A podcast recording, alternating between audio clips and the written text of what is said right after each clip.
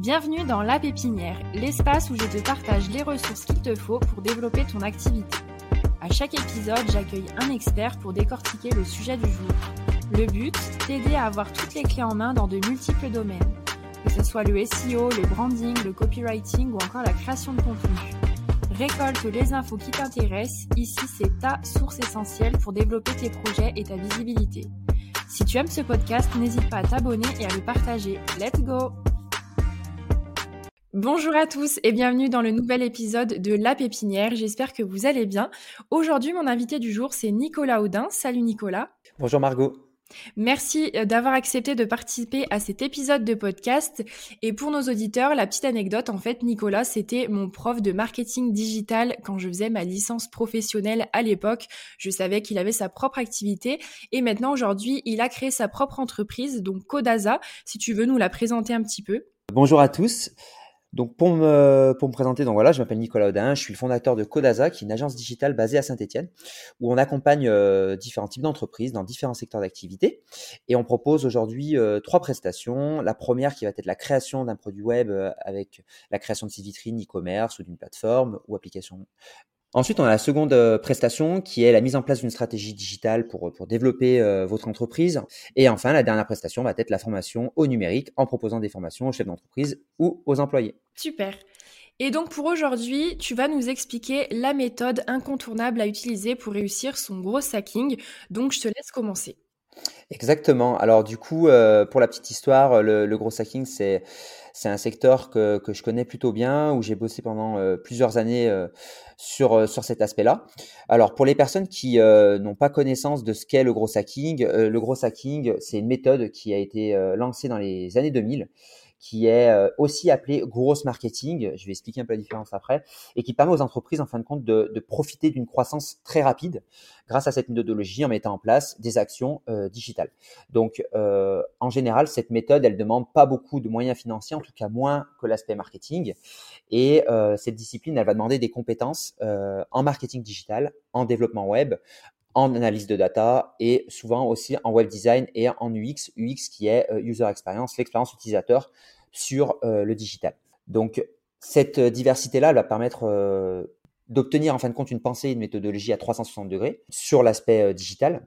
Et ici, en fin de compte, la vraie différence entre un marketeur et un gros hacker, elle est assez simple, c'est que le gros hacker, en fin de compte, c'est un mélange hybride entre un codeur, développeur et, et un marketeur qui euh, a pour seul objectif la croissance. Voilà. Alors qu'un marketeur, lui, va travailler de manière beaucoup plus agile en utilisant énormément plus de, de données, des A-B tests et tout ce qui s'ensuit. Ok, oui, c'est vrai que je me posais un peu la question de la différence entre gross marketing et gros hacking, donc tu nous as bien éclairci, je te laisse euh, continuer. Super. Et du coup, donc euh, aujourd'hui, le, le, gros hacking, euh, il va être euh, divisé en plusieurs étapes, euh, cinq exactement. Donc ça s'appelle un framework, le framework AARRR. Donc le A qui veut dire acquisition, le deuxième A activation, on a le referral, le revenu et la rétention. Donc l'acquisition, ça va être tout ce qui va être acquisition de nouveaux visiteurs, utilisateurs. L'activation, ça va être le but d'identifier des prospects et de les pousser à convertir. Le referral, c'est convertir bah, bien sûr des clients en prescripteurs de la marque. Le revenu, ça va être de gagner d'améliorer des revenus pour chaque utilisateur. Et enfin, euh, la rétention, ça va être de fidéliser euh, ses clients. Chaque étape ici, euh, on reprend un peu le, le, modèle gros hacking, mais doit être optimisé. voilà, le but pour avoir bah, des meilleurs taux de conversion.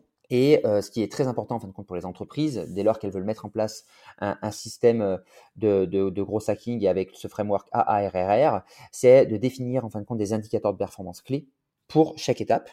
Le but étant en fin de compte de toujours se focaliser sur ces indicateurs, en fin de compte de euh, d'améliorer les actions et de pouvoir voir si les actions sont bah, optimales ou non. Donc du coup, ici, l'objectif du gros hacking, euh, encore une fois, il est en fin de compte d'avoir une pensée dans un premier temps, ben, en fin de compte de se focaliser sur l'activité de l'entreprise, de voir ce que l'on va pouvoir mettre en place. Le gros hacker, il pense toujours différent. Il va essayer de mettre en place en fin de compte des actions qui vont être différentes de ce que l'on peut trouver, euh, voilà, ce que l'on peut apprendre à l'école ou ce qu'un marketeur va pouvoir mettre en place. Euh, du coup, lui, il va essayer de se dire, voilà, euh, comment je vais pouvoir attirer de nouveaux clients avec très peu de revenus et comment je vais pouvoir mettre en place ces actions-là très rapidement. Le but aussi, c'est voilà, de, donc du coup d'AB tester, comme on le disait. Donc ensuite, à partir de, cette réflexion-là, il va AB tester, c'est-à-dire qu'il va tester différents canaux, il va tester différentes actions, tout en sachant que quand on AB teste, encore une fois, on met en place des KPI pour pouvoir en fin de compte mesurer à la fin l'impact que chaque action a. Et ensuite, c'est un cercle vertueux. En fin de compte, euh, derrière, euh, on va euh, identifier les actions, mettre en place, AB tester et ensuite mesurer. Et en fin de compte, ce, schéma, se renouvelle tout le temps parce qu'on va euh, toujours aller chercher euh, bah, du coup de nouvelles actions à mettre en place.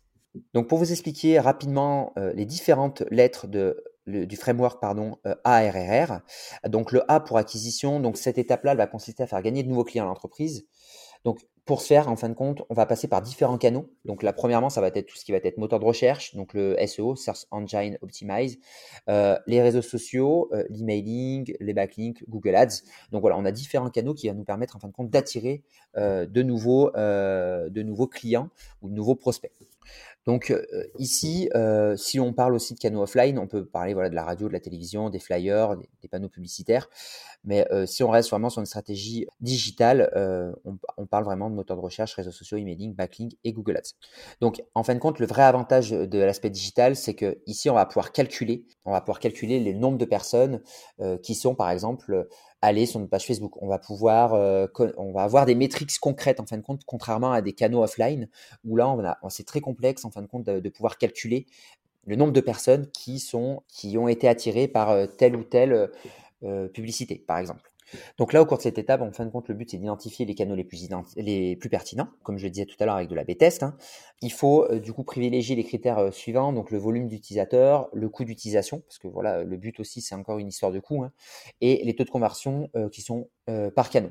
Donc là, on a, on a pas mal d'outils qui nous permettent de faire ça, comme je pense à Google Analytics sur l'aspect site web. Pour la partie activation, donc le deuxième A, donc là, encore une fois, cette étape, elle permet de déterminer quels sont les indicateurs d'activation qui vont correspondre aux actions d'utilisateurs, qui ont un réel intérêt pour le produit ou le service de l'entreprise. Donc là, ça va permettre en fin de compte de suivre le rendement du canal en question que l'on aura euh, choisi lors de l'acquisition. Donc ici, on va pouvoir sélectionner des indicateurs d'activation comme l'inscription à un newsletter, par exemple, sur un site web, euh, le nombre de clics euh, qui, vont être réalisés pardon, sur un call to action. Donc un call to action, c'est un bouton qui est présent sur un site internet et qui, permet d'inciter l'utilisateur à effectuer une action. On va avoir aussi le nombre de pages visitées sur le site web de l'entreprise ou euh, la création d'un compte. Donc là, je donne des exemples, mais en fonction des entreprises, bah, ces indicateurs d'activation, ils vont être différents. Ensuite, on a le R pour rétention. Donc là, cette étape-là, elle va être cruciale pour pérenniser la croissance. Donc ici, il faut être en mesure, en fin de compte, de fidéliser les visiteurs euh, que vous aurez acquis euh, grâce, en fin de compte, aux étapes précédentes, donc aux 2A. Donc si vous réussissez, en fin de compte, à, à faire ceci, vous allez gagner une clientèle qui va être fiable, fidèle et récurrente. Et c'est le but de toute entreprise, c'est que du coup, ça coûte beaucoup moins cher en fin de compte de fidéliser ses clients. Donc c'est important pour elle de les fidéliser afin euh, du coup de diminuer ses coûts d'acquisition. Donc là, cette étape-là, elle va être focalisée sur la fréquence d'activité des clients. Donc là, le but, euh, c'est encore une fois bah, de mettre en place des actions comme euh, par exemple des emails qui vont être ciblés, du retargeting, des publications sur les réseaux sociaux encore une fois ciblées. Voilà, donc tout ça en fin de compte, ce sont des actions qui vont permettre en fin de compte de pérenniser l'activité et de pouvoir en fin de compte fidéliser nos clients. Et par rapport à cette étape justement, donc je pensais à la satisfaction, tout ce qui est pour récolter des avis, et comment est-ce qu'on peut créer une proximité avec son client justement pour le fidéliser? Alors, très bonne question parce que cette proximité-là va permettre de fidéliser. Et aujourd'hui, euh, pour une entreprise, ce qui est important de faire, bah, c'est dans un premier temps de connaître euh, son client. Euh, ça, c'est l'un des piliers d'une bonne relation client, c'est de connaître en fin de compte à qui on s'adresse. Donc, on peut utiliser ce qu'on appelle des, segments et des personas. donc ça, pour moi, c'est important de bien connaître en fin de compte sa cible, parce que la communication euh, va être différente en fonction de chacun. Ensuite, le but, ça va être aussi bah, d'établir une relation de confiance, c'est-à-dire qu'on doit, mettre en place des étapes euh, qui, et des actions qui vont permettre, en fin de compte, d'établir une relation de confiance. Là, et c'est aussi euh, le but de l'entreprise, c'est d'inspirer confiance. Est-ce que votre client comprend, en fin de compte, et, comprend l'apport que vous avez sur elle? Voilà, tous ces, aspects-là, en fin de compte, permettent de mettre en confiance et permettent de, du coup, fidéliser ses clients. Et du coup, en fin de compte, les, les clients, ils ont besoin de sentir une véritable attention euh, de l'entreprise et un service irréprochable. Très important, aujourd'hui on parle beaucoup de, euh, de robots qui vont permettre de répondre et tout ce qui s'ensuit, mais il ne faut pas oublier que le client, en fin de compte, ils, sont toujours à la recherche d'un contact humain. Euh, et du coup, je pense que ça aussi, c'est très important pour une entreprise, c'est d'avoir un contact humain avec, le, avec son client. Voilà. Et enfin, dernière chose, c'est aussi de personnaliser bah, la relation. Et aujourd'hui, pour retracer toute cette proximité avec son client, comment on fait euh, sur le, digital bah, C'est de la mise en place de ce qu'on appelle un CRM. Euh, donc le CRM, c'est la gestion de la relation client. Et le but, c'est de mettre le client au milieu de l'entreprise bah, pouvoir, pour pouvoir, en fin de compte, le nourrir et pour pouvoir euh, le chouchouter. Et, du coup, il y a des logiciels qui existent pour pouvoir faire ça et pour pouvoir suivre cet aspect-là.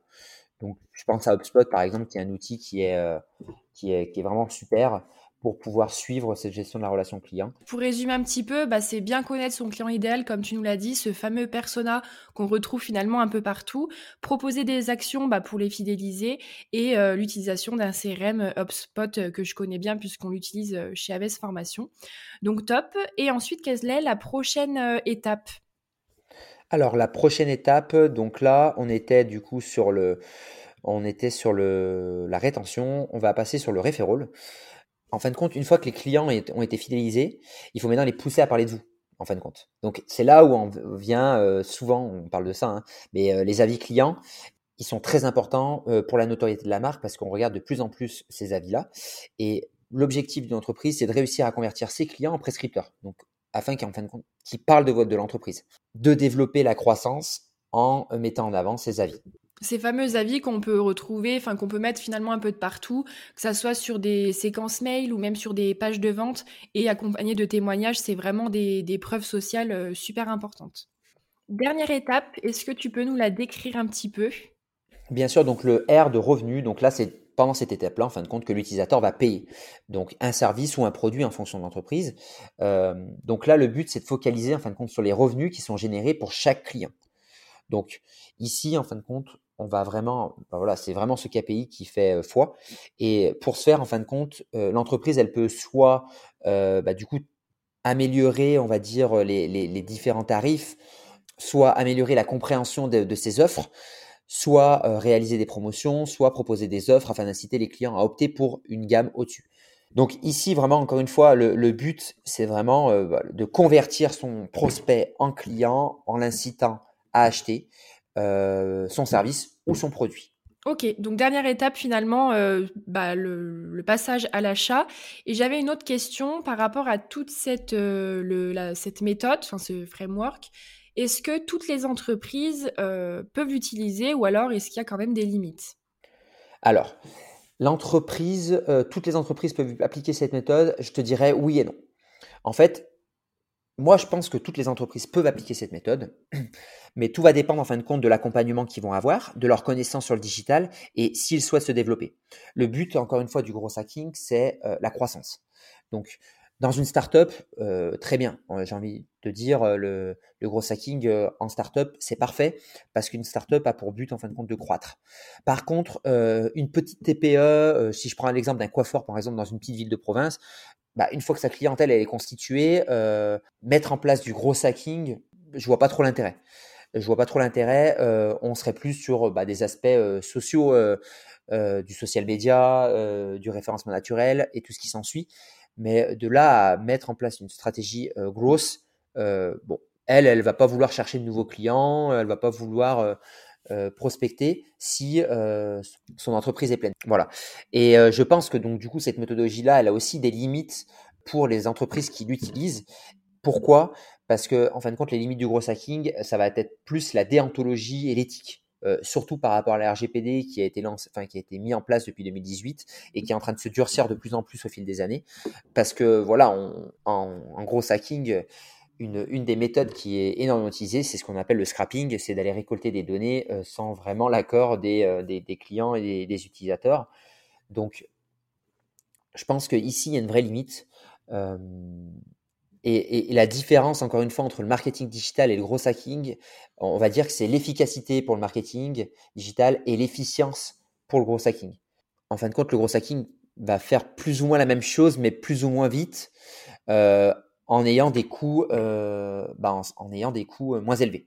Comme tu l'as dit, finalement, cette euh, RGPD, bah, ça réduit un petit peu la, la prospection qu'on peut faire.